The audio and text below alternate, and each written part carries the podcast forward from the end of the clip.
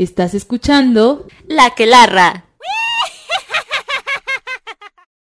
Hola, ¿qué tal? Bienvenidas a La que larra. Yo soy Fernanda. Yo soy Miranda y como muchas brujitas y merlines saben, este mes, julio y pues mediados de junio, es dedicado a cáncer, ¿no? Todos los nacidos en cáncer. Pues, Que, que para cuando salga este episodio en realidad ya vamos a estar en también julio 21. un poco en los, en los León, ¿no? Pero saludos a todos, de todas formas. sí, y bueno, justo por eso en este episodio vamos a hablar sobre cosas especiales relacionadas con este signo de agua. Sí, vamos a hablar de rituales de lluvia, vamos a hablar de deidades femeninas relacionadas con el agua y un poco de Stranger Things. Ah, y no solo eso, también vamos a hablar de Remedios Varo, porque justamente ella hizo un dibujo súper padre del signo cáncer, pero eso lo vamos a ver en Brujas Literarias Artistas. Muy bien, pues comencemos. Eh, ¿Qué te parece si arrancamos con Stranger Things que eh, este mes, bueno, el mes pasado, recientemente, sacó su última, Penúltima. penúltima temporada, ¿no? Que nos hicieron esperar un poquito para, para estas temporadas. Entonces, cuéntanoslo todo. ¿Por qué quieres hablar de Stranger Things? Platícanos más. Bueno, sí, como nota al pie, la verdad, yo soy súper fanática de Stranger Things. Entonces le pedí a Fernanda, no, fíjate Fernanda, que la verdad es que creo que para este podcast, eh, para junio y julio, necesitamos hablar de Stranger Things. Y es que tengo varias este, cosas y, bueno, razones por las que quiero hablar de este programa. Y es que, a mi parecer, a título personal, interpretación personal, quejas, sugerencias a mis DM sobre esto. Pero yo le quería co- comentarles que para mí Stranger Things es muy interesante porque justamente es una serie mm, muy pues muy entrañable, ¿no? Ah, sin mencionar que se ha convertido en una de las series más vistas del momento después del juego de calamar. Wow, eso es muy impresionante, ¿no? Exacto, pero además algo que me llama mucho la atención de Stranger Things es que el personaje de Eleven podría considerarse como Mm. una bruja moderna, ¿no? Ujú. Sí, y es interesante lo que dices, pero cuéntanos un poquito más, ¿cómo lo explicas? Pues mira, es que todo esto, para esto nos tenemos que re- retomar la segunda temporada en sus inicios, me parece que en el primero o segundo capítulo, cuando Mike y Will se refieren al papel de Eleven dentro del grupo de amigos. Recordemos que este grupo de amigos en, en la serie se compone principalmente por Mike, Will, Dustin, eh, Lucas después, y después Max y por último Eleven. Pero bueno, ¿Por qué hago referencia al grupo de amigos? Porque antes de Max, eh, tanto Mike y Will comentaban que ella y Leven tenía el papel de la maga dentro del grupo, ¿no? Mm. Y esto justamente es algo que le explican a Max en la segunda temporada cuando llega ella como nueva integrante. Y le comienzan a hablar sobre las funciones de, las de, la- de los distintos amigos dentro de este círculo, ¿no? Tan, tan particular. Y entonces cuando le mencionan a Max que Eleven es la maga, pues ella se saca de onda y dice, oye, bueno, ¿qué pedo? Digo, o sea, no dice qué pedo, pero dice, oye, ¿y pues por qué? ¿Qué ha- hace aparecer cosas o qué, qué onda, no? Que saca conejos de su sombrero. A lo que Mike se queda callado porque, pues bueno, ahí es un guiño al espectador porque ya sabemos de lo que es capaz Eleven. Pero es muy importante porque justamente nos habla de cómo Eleven sí tiene estas aptitudes mágicas de la cual los otros personajes están muy conscientes. Ujú, ujú.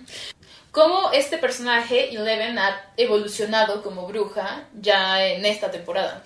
Qué bueno que lo mencionas. Curiosamente, eh, la referencia hacia Eleven con una maga, que esto es muy interesante porque no le dicen bruja, le dicen maga, ga- maga que recordemos que esto es una connotación totalmente distinta.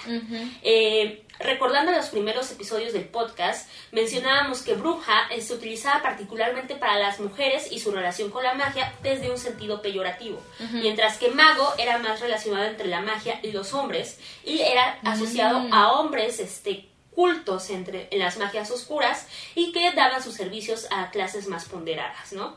Pero bueno, ¿por qué hago guiño a esto o menciona esto? Pues porque ya desde aquí estamos viendo cómo de alguna forma se está introduciendo a Eleven al público, pero ya un poco alejada de estas connotaciones negativas, ¿no? Como si de alguna forma, haciéndole paralelismo a ella con la figura del mago, estamos viendo a una persona que está una mujer que está relacionada con la magia, pero ya sin esta sombra de estigma que antes tenía, ¿no? Que es muy interesante porque en realidad no estamos viendo una reivindicación tan clara como en otros ejemplos, pero ahí vemos todavía la relación. Oye, pero ¿no te parece entonces que eh, que no hay justo un intento tampoco de reivindicar la palabra bruja. Digo, no que ni siquiera hayan pensado en utilizar la palabra bruja, pero me parece interesante cómo entonces seguimos utilizando la palabra maga, ¿no? Eh, como si la otra fuera algo completamente distinto y siguiera teniendo una connotación negativa, o si no quisiéramos adoptarla, como que me empiezo a preguntar si estas, si es, si la magia eh, o si, o si es la manifestación de esta figura pop quiere difuminar de alguna manera también la existencia de la magia ligada a las brujas, sobre todo la de las mujeres. Ajá. Sí, qué bueno que lo mencionas, porque justo estos papeles que Mike y Will crean para cada uno del círculo de amigos está inspirando en estos juegos tipo juego de dragones y calabozos que ellos mm, jugaban, en donde ahí tenemos muy Los juegos de roles. Ajá, de la figura de la bruja como inclusive maligna, ¿no? Exacto. De ahí que justamente a Eleven la ponen como la maga, ¿no? Como diciendo, sí, sí, él le hace la magia, es muy poderosa, pero pues no es bruja, no es mala, por así decirlo, ¿no? Es creo que justamente algo muy interesante a, observar, ¿no? Como inclusive en esta época, porque la serie fue escrita en esta época, aunque fue ambientada en los ochentas, eh, muestra todavía esta reticencia a hablar de mujeres relacionadas con la magia con la etiqueta de la bruja. Ahora, como tú mencionabas, en la quinta temporada, bueno, en las siguientes temporadas, después de la primera y la segunda, el personaje de Eleven va a continuar desarrollándose, ¿no? Y algo muy interesante que va a ser una constante, particularmente en ella, más que en los demás, es este sentimiento de outcast, como de extraña, mm. el cual va, va, a terminar por explotar en la última temporada, en la quinta, spoilers a continuación, por si no la han visto, no me odien, en el que justamente eh, se recrea una escena en la que ella golpea con una patilla a una de sus bullies, porque se burla de ella porque no puede hacer un movimiento con su mano para de alguna forma lastimarla con sus poderes, pero en ese momento ella ya no tenía poderes, entonces pues todo se les hizo bien cagado, Ay, mira, quiere hacer sus poderes, pero está loca, ¿no?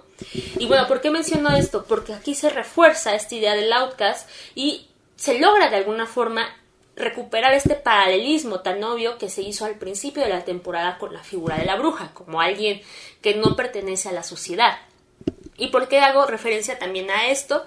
Porque inclusive eh, el episodio en el que se habla de cómo están en, la zona de patines y ella es rodeada y le echan malteada, este, los creadores, los hermanos o, perdónenme, no me sé ahorita bien el nombre, ellos hacen, dicen que fue una inspiración, un, con Carrie. Y recordemos que Carrie justamente también fue asociada, pero al demonio, ¿no? Por sus poderes sobrenaturales.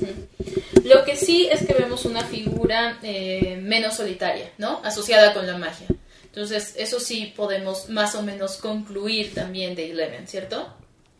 Sí, bueno, ya como para también atar los cabos sueltos y tampoco pues ahondar tanto en este tema, podríamos justamente decir eso, que afortunadamente se ve la figura de la bruja en Eleven ya de una forma más reinsertada en la sociedad, sobre todo con pares propios, ¿no? Lo que aquí yo saco a colación y que me parece muy, este, ¿cómo decirlo?, muy importante y valioso es que no solo se destaca su relación con otras mujeres, sino con particularmente con varones de su misma edad, ¿no?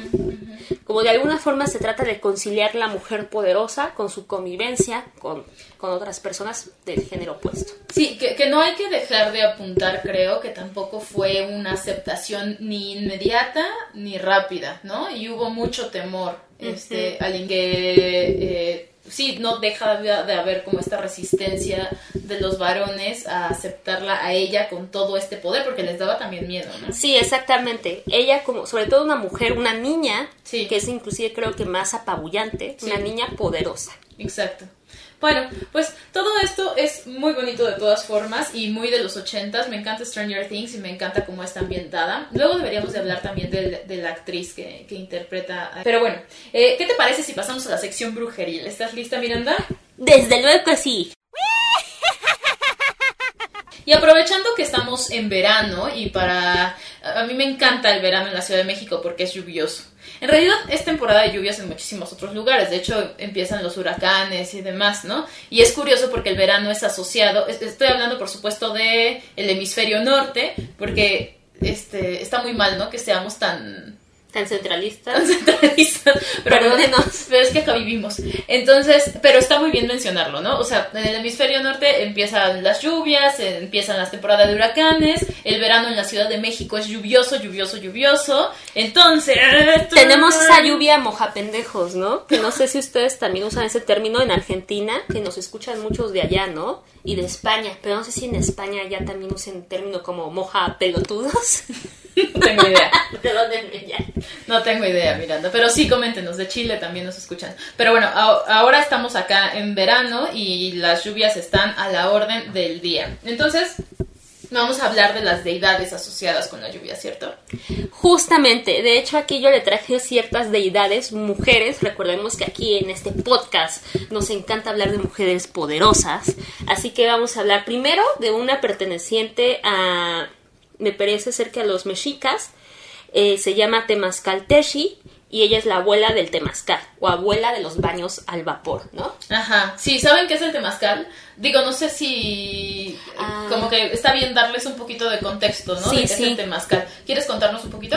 Pues mira, lo voy a contar como, como las diosas me den a entender. Claro, así... ah, Para esto es la que larra, para hablarlo como las diosas Ah, nos voy a entrar digan. en trance, ¿no? Mm. Ajá. No, per- perdón, este. O sea, es que es difícil de. Igual si ustedes pueden googlearlo rápido para ver, es como básicamente una, una termal, ¿no? Como, Ajá. eh, y entras, pero es muy interesante porque es como un cuarto, una estructura de barro eh, con figura semicircular en la que justamente es muy bonita porque tienes que entrar por una parte muy angosta, eh, emulando el nacimiento, porque justamente aquí vas a recibir ciertos vapores, un calor intenso, pero pues rico, ¿no? Yo no sé si tú has tenido la oportunidad de estar Sí. en Temazcales, son muy, muy padres, donde pues claramente ahí lo que vas es por los baños a vapor, ¿no? Que también es un poco sufrimiento, o sea, la verdad es que, bueno, se supone que el temazcal efectivamente emula de alguna manera el vientre de la madre, por eso esto del nacimiento que dice Miranda de entrar por un lugar muy estrecho, pero también puede ser muy apabullante estar adentro porque hay rocas muy, muy calientes.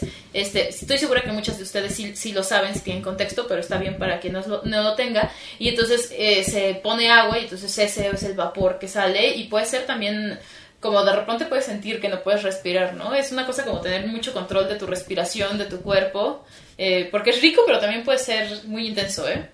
Como la primera vez. Ay, Miranda, Dios mío. Perdónenos. Pero síguenos contando de Temazcali. Mejor. bueno, Temazcalteli. Temazcaltesi, o también es una diosa de muchos nombres, también se conoce como, no estoy segura si la pronunciación si es Toshi o Tosi, pero Tosi significa madre de los dioses. Mm. Y bueno, antes de adentrarnos, también quería comentarles que yo, pues a mí me gusta mucho esto del temazcal porque, como les había comentado en podcasts anteriores, mi tía pues es bruja y justamente ella vive en un pueblito ahí por Hidalgo y ella tiene ya su propio temazcal ahí. De hecho, luego voy a llevar a la Fernanda. ¿Ah, sí? Eh, sí, ¿no? ¿No quieres? No sé, ¿me vas a llevar? Sí. Bueno, ya quedó, ¿eh? Ya, ya. Está grabado. Sí, sí, sí. Ya, te lo firmo y te lo cumplo aquí.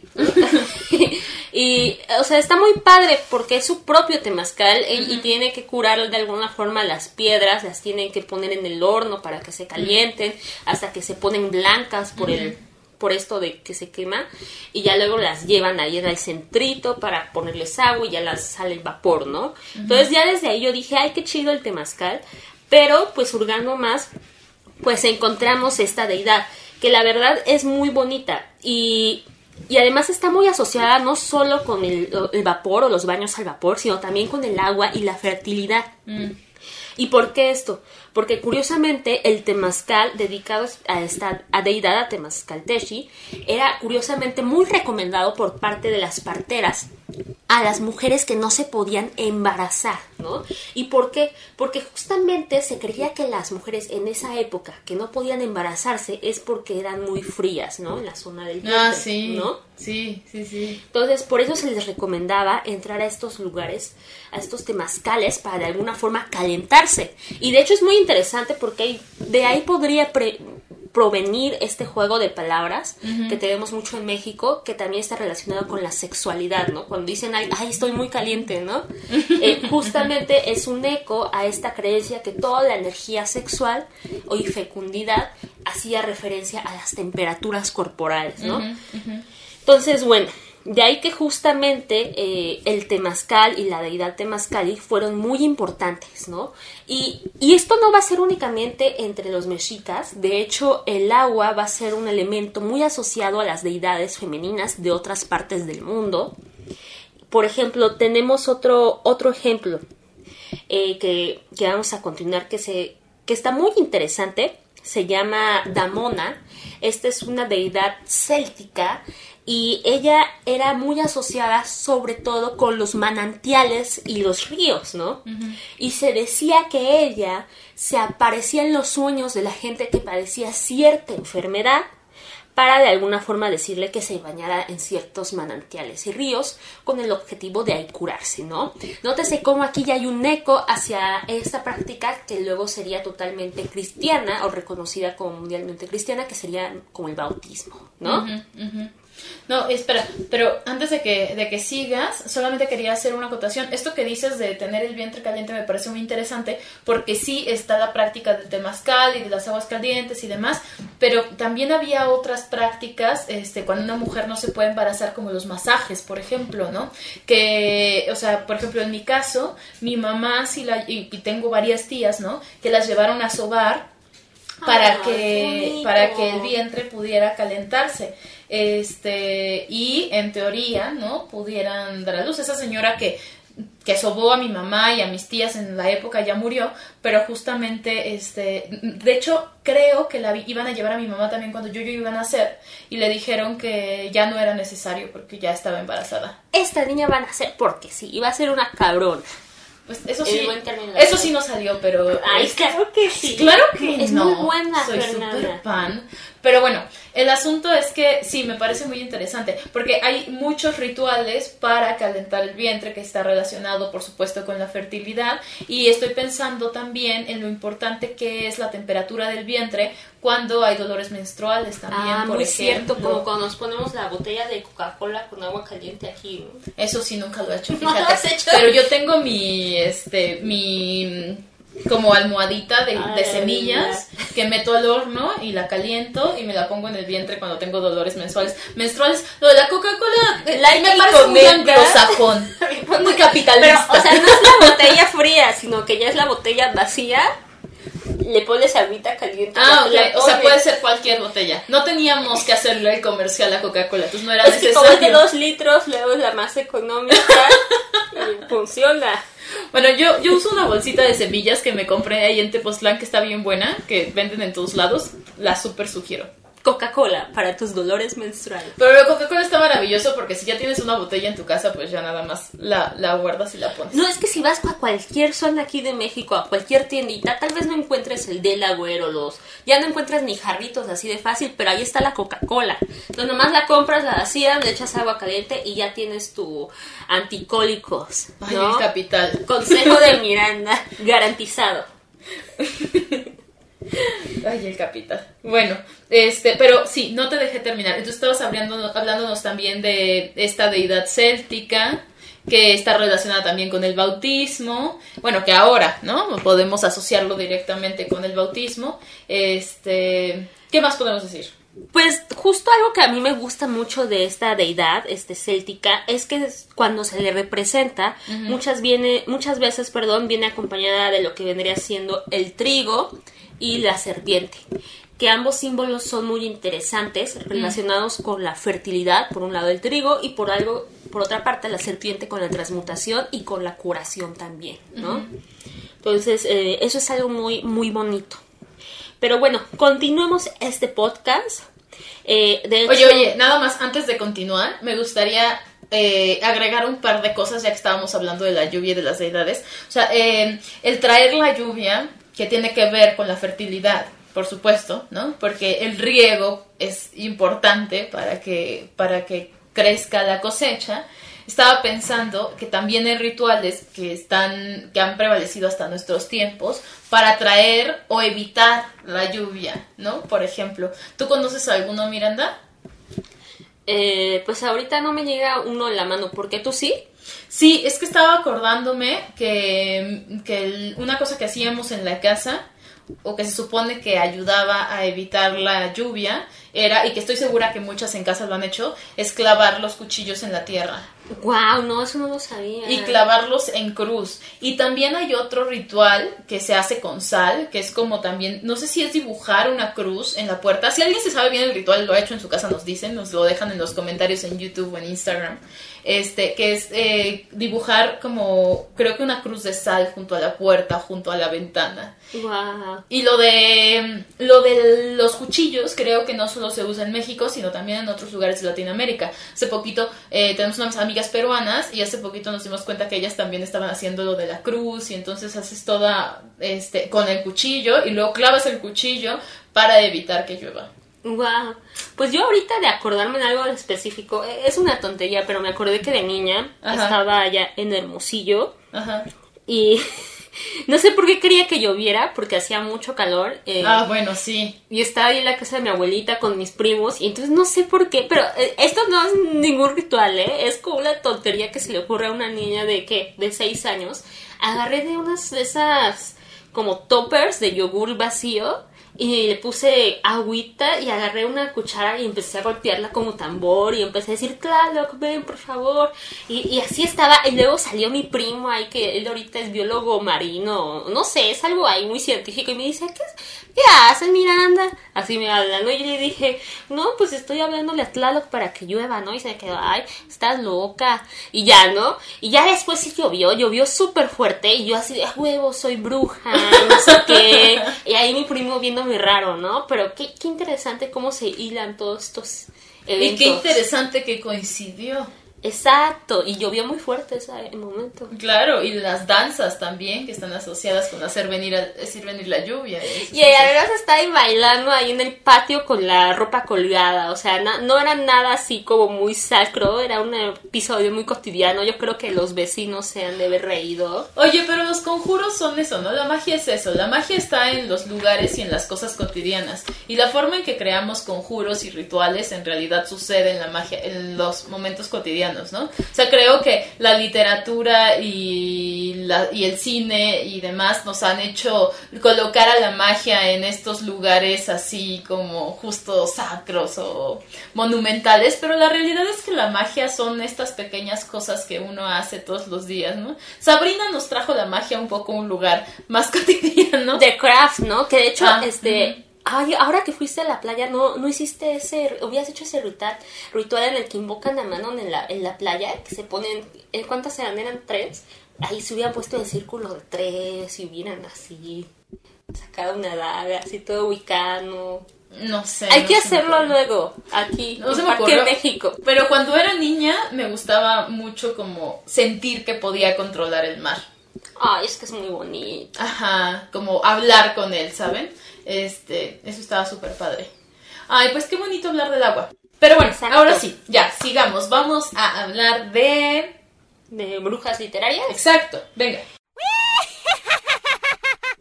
Bueno, este, ahora que estamos hablando de los rituales del agua, eh, me gustaría aprovechar este espacio de brujas literarias, este, slash artistas, para hablar de un dibujo llamado El signo de cáncer y que es de la misma Remedios Varo, ¿no? Sí, y es que aunque no lo crean, Remedios Varo estaba muy asociada a la astrología, que en realidad me parece que me parece que sí es algo que podemos intuir, ¿no? O sea, su pintura sí nos, sí, sí nos hace pensar e intuir en un universo mágico.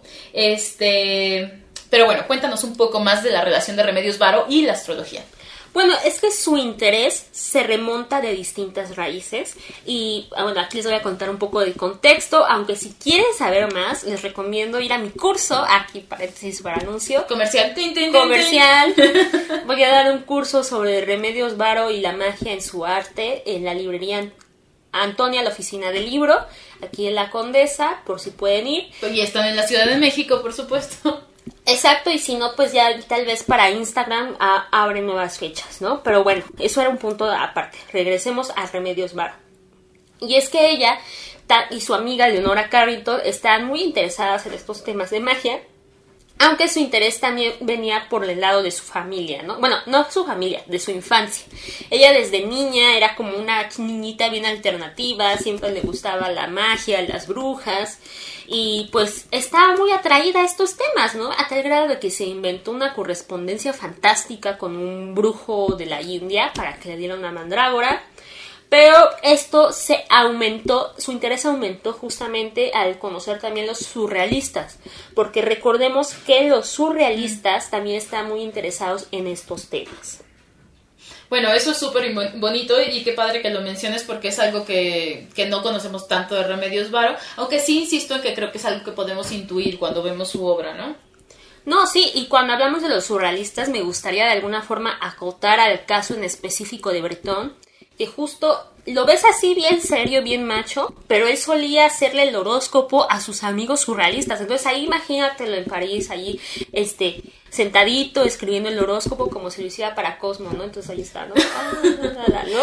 Es que es muy divertido porque de alguna manera es ficcionar e imaginar y, justo crear arquetipos, porque recordemos, esto lo hablábamos en el primer episodio, que una cosa de los signos es eso, es que son arquetipos que se asocian a ciertas personalidades, ¿no? En la que podemos sentirnos o no identificados según la que nos toca. Entonces se vuelve súper divertido. Entonces, por ejemplo, ahora que, este, que estuve de viaje, que fuimos a Mazatlán, justo le contaba Miranda que vimos que la fundación de Mazatlán fue en mayo de no sé qué año, ¿no? Y yo le decía, claro, es que Mazatlán es Tauro, por eso la comida y el descanso, ¿no? Y entonces, este, bueno, sí, es muy interesante, me hace sentido que Bretón estuviera así de intenso. No, y además no solo hacía los horóscopos, también les diseñaba sus cartas astrales. ¡Wow! Entonces, el, el, señor Bretón era la chica de los horóscopos, ¿no? Para la actualidad. ¿Y esto por qué lo hago? Lo hago como haciendo eco a esta paradoja de, bueno, a esta broma que luego hacen de que solo las chicas nos interesan los horóscopos cuando no está nada más alejado que la realidad, ¿no? Eh, pero bueno, eso, de hecho creo que para el próximo mes deberíamos hablar sobre todo este universo en torno a la chica de los horóscopos, ¿no? O la loca de los signos que creo que tiene un discurso inclusive un poco misógino, ¿no? Pero vamos a hablarlo más adelante. Porque aparte, ¿sabes qué? Creo que se cuenta desde esta perspectiva como si nos hicieran menos inteligentes, ¿no? No, hombre, eh, que, no hay nada más alejado de la verdad y que está muy relacionado, siento que somos las verdaderas brujas modernas, ¿no? Eh, que está relacionado otra vez con, eh, con separarnos del conocimiento solo por tener conexiones espirituales o este querer tener una búsqueda o de definir personalidades desde una perspectiva menos racional, creo. No, y además todas estas categorías se hacen desde antaño, ¿no? En cambio, las que tenemos nosotras, como que se crearon en defensa, no como críticas, sino en defensas, como el FIFAs, etcétera, esas son relativamente nuevas, ¿no? Mm. Comparadas como la loca o quién sabe qué, ¿no? Pero bueno, eh, regresando a, esto de Remedios Varo y de, pues, del signo cáncer, que es este mes, eh, me gustaría comentarles sobre un dibujo que ah, concretamente ella hizo, que se llama El signo de cáncer. A ver si se los podemos poner en el video, ¿no? Sí, en el video vayan a YouTube, nos dejan comentario como de, hola, aquí por el dibujo, porque va a estar en YouTube, pero si nos escuchan el podcast se los vamos a describir someramente, ¿no? Y es que el dibujo en cuestión es muy interesante, nos muestra el mismo signo, pero en una variante antropomorfa, ¿no?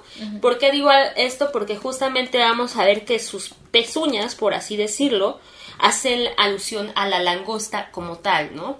Que recordemos que justamente eh, el cáncer, antes, antes de ser asociado al cangrejo, era predominantemente asociado a la langosta, ¿no? Lo cual es algo muy, muy interesante, Otra cosa muy importante dentro del dibujo es que hace referencia al vapor.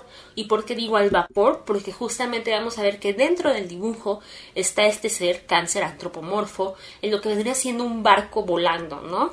Pero con, con gracias al vapor, porque se ven que hay cierta maquinaria que sale humo. Mm. Y ahora, ¿por qué me refiero a esto como vapor? Porque vamos a ver que está presente el agua, pero en su grado, en su estado gaseoso, Ahora, ¿por qué es importante hacer referencia al estado gaseoso? Pues porque justamente Remedios Varo era muy fanática de la alquimia, le gustaba la química desde esta perspectiva, entonces era natural que en sus pinturas hiciera guiño a las transformaciones de los elementos, ¿no? Y que de alguna forma también podría interpretarse como esta naturaleza de transformación del mismo cáncer, porque hay quienes consideran que este signo es uno de los más interesantes en ese sentido, porque te puedes encontrar desde cáncer súper extrovertidos hasta cáncer súper introvertidos, ¿no? Pero bueno, eso sería mi, mi, nota al pie. No sé si tú quisieras decir algo, Fernanda. Este, no, todo bien, mira. todo bien hasta allá. Sí, sí, fue como, eh, este es mi reporte, Joaquín. Hasta la vista. No, todo bien. Este, sí, la verdad es que los cáncer son un signo súper interesante y bueno, voy a empezar a hablar de eso porque vamos a pasar eh, ya a hablar específicamente de los cáncer y son un signo muy interesante que son representados por el cangrejo actualmente y eh, como que una vez que ya logras pasar el caparazón, es todo dulzura y todo amor, ¿no? Este, y entonces son un signo súper bonito. Remedios Varo, eso lo quería mencionar, era, eh, para que no haya confusiones, era Sagitario, ya nació el 16 de diciembre, eh, que acuérdense que es el signo del arquero. y entonces me parece muy interesante. Bueno, pues pasemos a hablar un poquito de los signos cáncer. A mí la verdad es que es uno de mis signos favoritos. Ya lo habíamos hablado el año pasado de lo mucho que nos gusta el signo cáncer. Eh, son lindos, sensibles, amorosos, este, aunque también puede, o sea, no toleran los traiciones, ¿no? Bailan como los cangrejitos, sí. Pero bueno, cuéntanos un poquito de las características de este signo, Miranda. Bueno, lo que ya sabemos, los cáncer nacen entre el 22 de junio y el 21 de julio. Su elemento, como ya hemos mencionado desde el principio del podcast, es el elemento agua, ¿no? Pero bueno, eso no es todo. Aquí unos datos históricos para que vean que aquí puros hechos eh, históricos, pura información dura, para que vean que no le estamos mintiendo, ¿no? O sea, si les mentimos, y se dan cuenta, nos dicen, por favor, porque si les mentimos tampoco es a propósito. Sí, ¿eh? No, no tampoco es que, sea, que seamos como muy... Podemos discutir las fuentes. Sí, eso. Cotación de fuentes, vamos a hablar. bueno, entonces, se ha argumentado que el origen de cáncer proviene justamente del 500 antes de Cristo, eh, específicamente de Mesopotamia, durante el Imperio Caldeo. Ahí si me pregunta qué es el Imperio Caldeo, no les podría decir con mucha especificación, pero bueno, es justamente en esta época en que se encuentra ya testimonio sobre dicho signo, ¿no? A tal grado que existe este testimonio del astrólogo latino llamado Manilo. Él habla de la personalidad de los nacidos en cáncer, ¿no? Y se refiere a este signo de la siguiente manera. Y es algo muy antiguo, se los voy a leer, ya está traducido del latín. Dice, tenaz de espíritu, sin atarse a ninguna actividad, concede diversidad de beneficios y la habilidad en los negocios.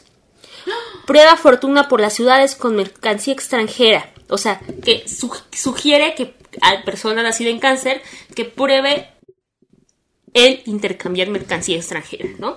Y especulando con las características del trigo confiar las riquezas a los vientos y ser capaz de vender los productos del mundo al mundo y establecer rutas comerciales por tierras desconocidas y buscar nuevas ganancias bajo otro sol y con el precio de las mercancías amasar repentinas fortunas. O sea, traducción, aquí lo que está haciendo el León Manilo es haciendo el error a cáncer diciendo que necesitas diversificarte, ¿no?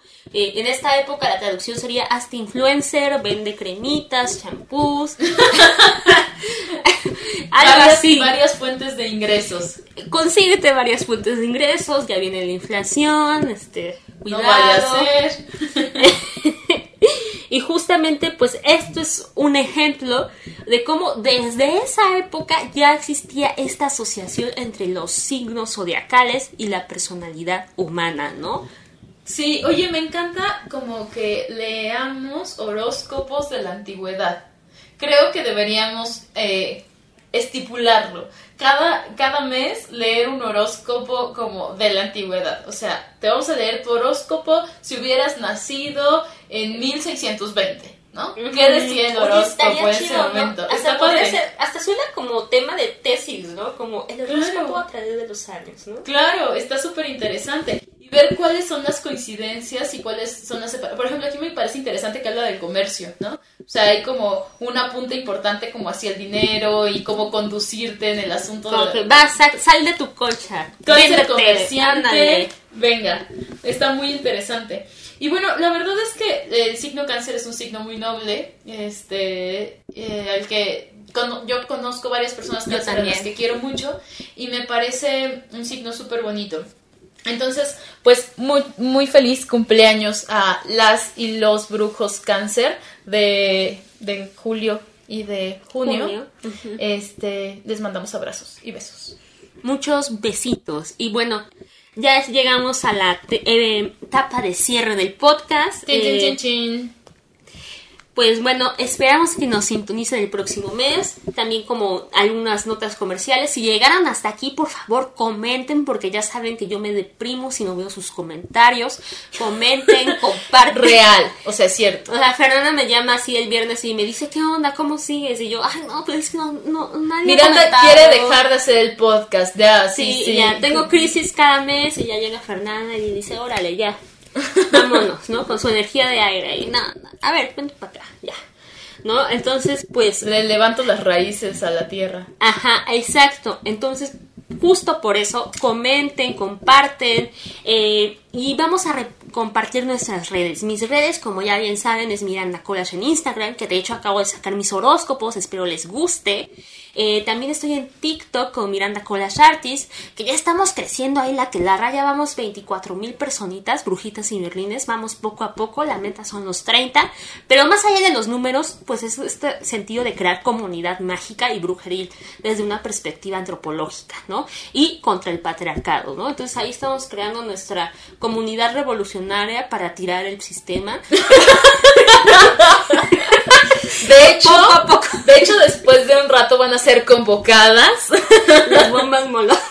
Oye, no, el próximo mes necesito que hablemos de este de un cuento de Mariana Enríquez que me voló la cabeza, que es el que le da nombre a su a uno de sus libros de cuentos, que es Las cosas que perdimos en el fuego. Ah, mm, perfecto. ¿Vale? Entonces para que lo anotemos. Pero bueno, ajá. Hay otra cosa, eh, este mes ha sido muy chido porque por ejemplo, eh, yo di esta conferencia de Leonora Carrington, pero también este Fernanda va a entrar a un diplomado de ¿Miranda? no, nada, corten. ¡Eh!